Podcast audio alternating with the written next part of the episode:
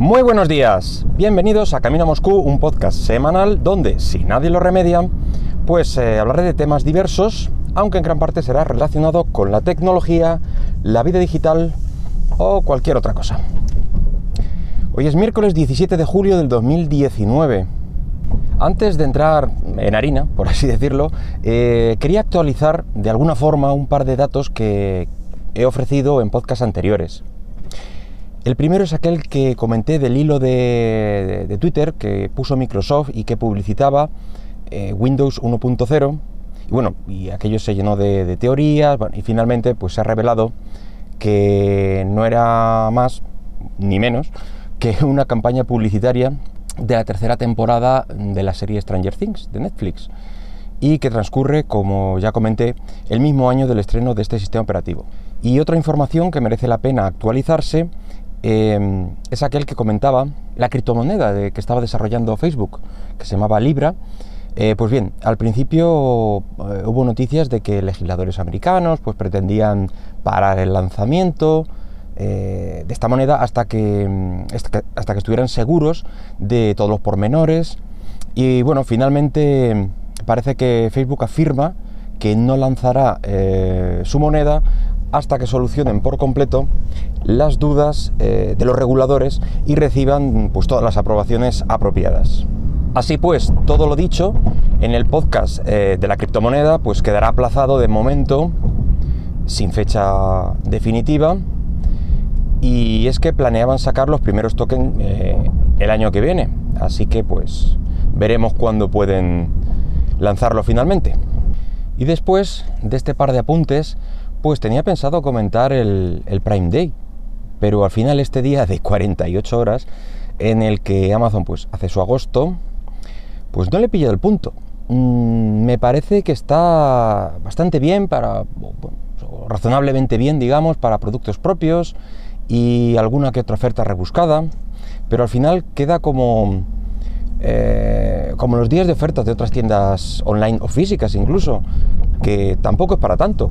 De hecho, pues eh, yo solo he comprado una tarjeta micro SD a buen precio, es decir, y porque la del móvil pues me ha hecho un par de extraños eh, y en estos momentos ya pues no me fío de, de cómo pueden funcionar. Así que necesitaba un recambio, bueno, pues más o menos urgente. Así que hoy vamos a hablar de videojuegos. ¿Y por qué? Pues porque ya hemos hablado algunas veces de cómo está evolucionando o cómo parece evolucionar el mercado hacia el cloud gaming, eh, el juego online, con tarifa plana, el juego en tablet, móvil, eh, el TV Box y de forma indistinta, e incluso poder moverte de plataforma, pero poder seguir jugando al mismo juego y la misma partida realmente. Recordemos, pues, por ejemplo, la plataforma Stadia, de, que es la propuesta de Google, Xcloud de Microsoft, aquella tarifa plana que proponía Apple para mm, su plataforma iOS. En fin, que todos están apostando de una u otra forma por este modelo de negocio. Y parecía que teníamos ante nosotros la última generación de consolas, especialmente las portátiles, que ha sido el segmento del videojuego que más ha sufrido con el juego móvil. Pero de aquí que nadie contaba con Nintendo, que ya sabemos que hace la guerra por su cuenta, y, la semana pasada presentó, así sin despeinarse, pues una nueva versión de su actual consola que han denominado eh, Nintendo Switch Lite y a la que han conseguido abratarla en 100 dólares, quedando así en 199 dólares en Estados Unidos y se espera a un precio alrededor de los 200 euros en, eh, por aquí por España. Bueno, ¿qué otros recortes ha tenido que hacer eh, para conseguir esta reducción de precio?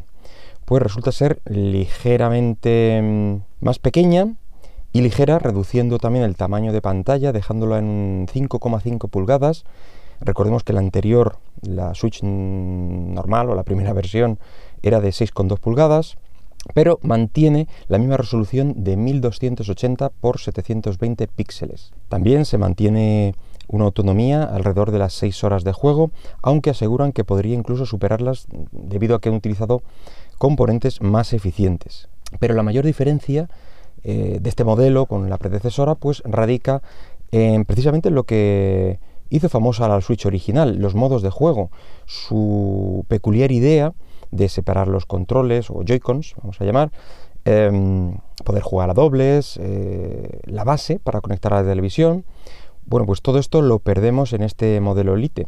Es decir, podemos jugar eh, a los juegos de la Switch original eh, siempre que dispongan del modo portátil y jugar en este modo, en modo portátil. Ya que los mandos pues, no se desacoplan, no tiene salida televisión ni conexión con, la base.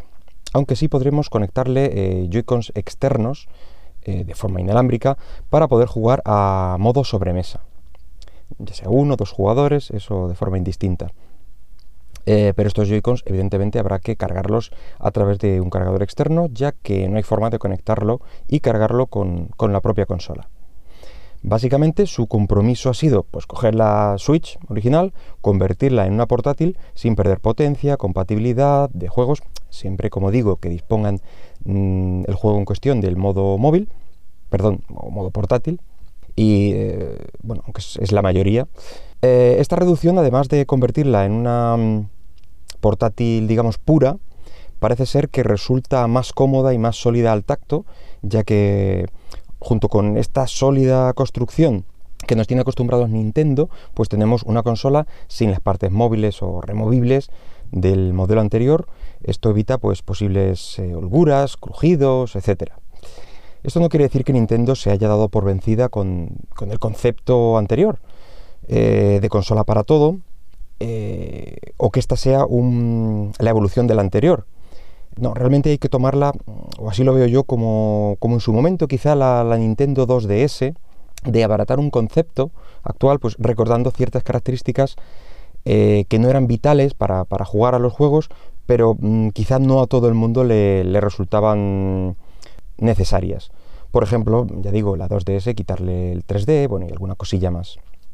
Pero lo que sí se mantiene es compatibilidad con juegos. De hecho, hay rumores eh, más que fundados de una posible segunda versión de Switch con componentes actualizados, micro, eh, microprocesador más eficiente y seguramente más potente, con más memoria y de que, bueno, de la que pronto sabremos más. Aunque hay que tomarlo como lo que es, una actualización más que una nueva versión. Eh, ¿Y para cuándo se espera esta Switch Lite?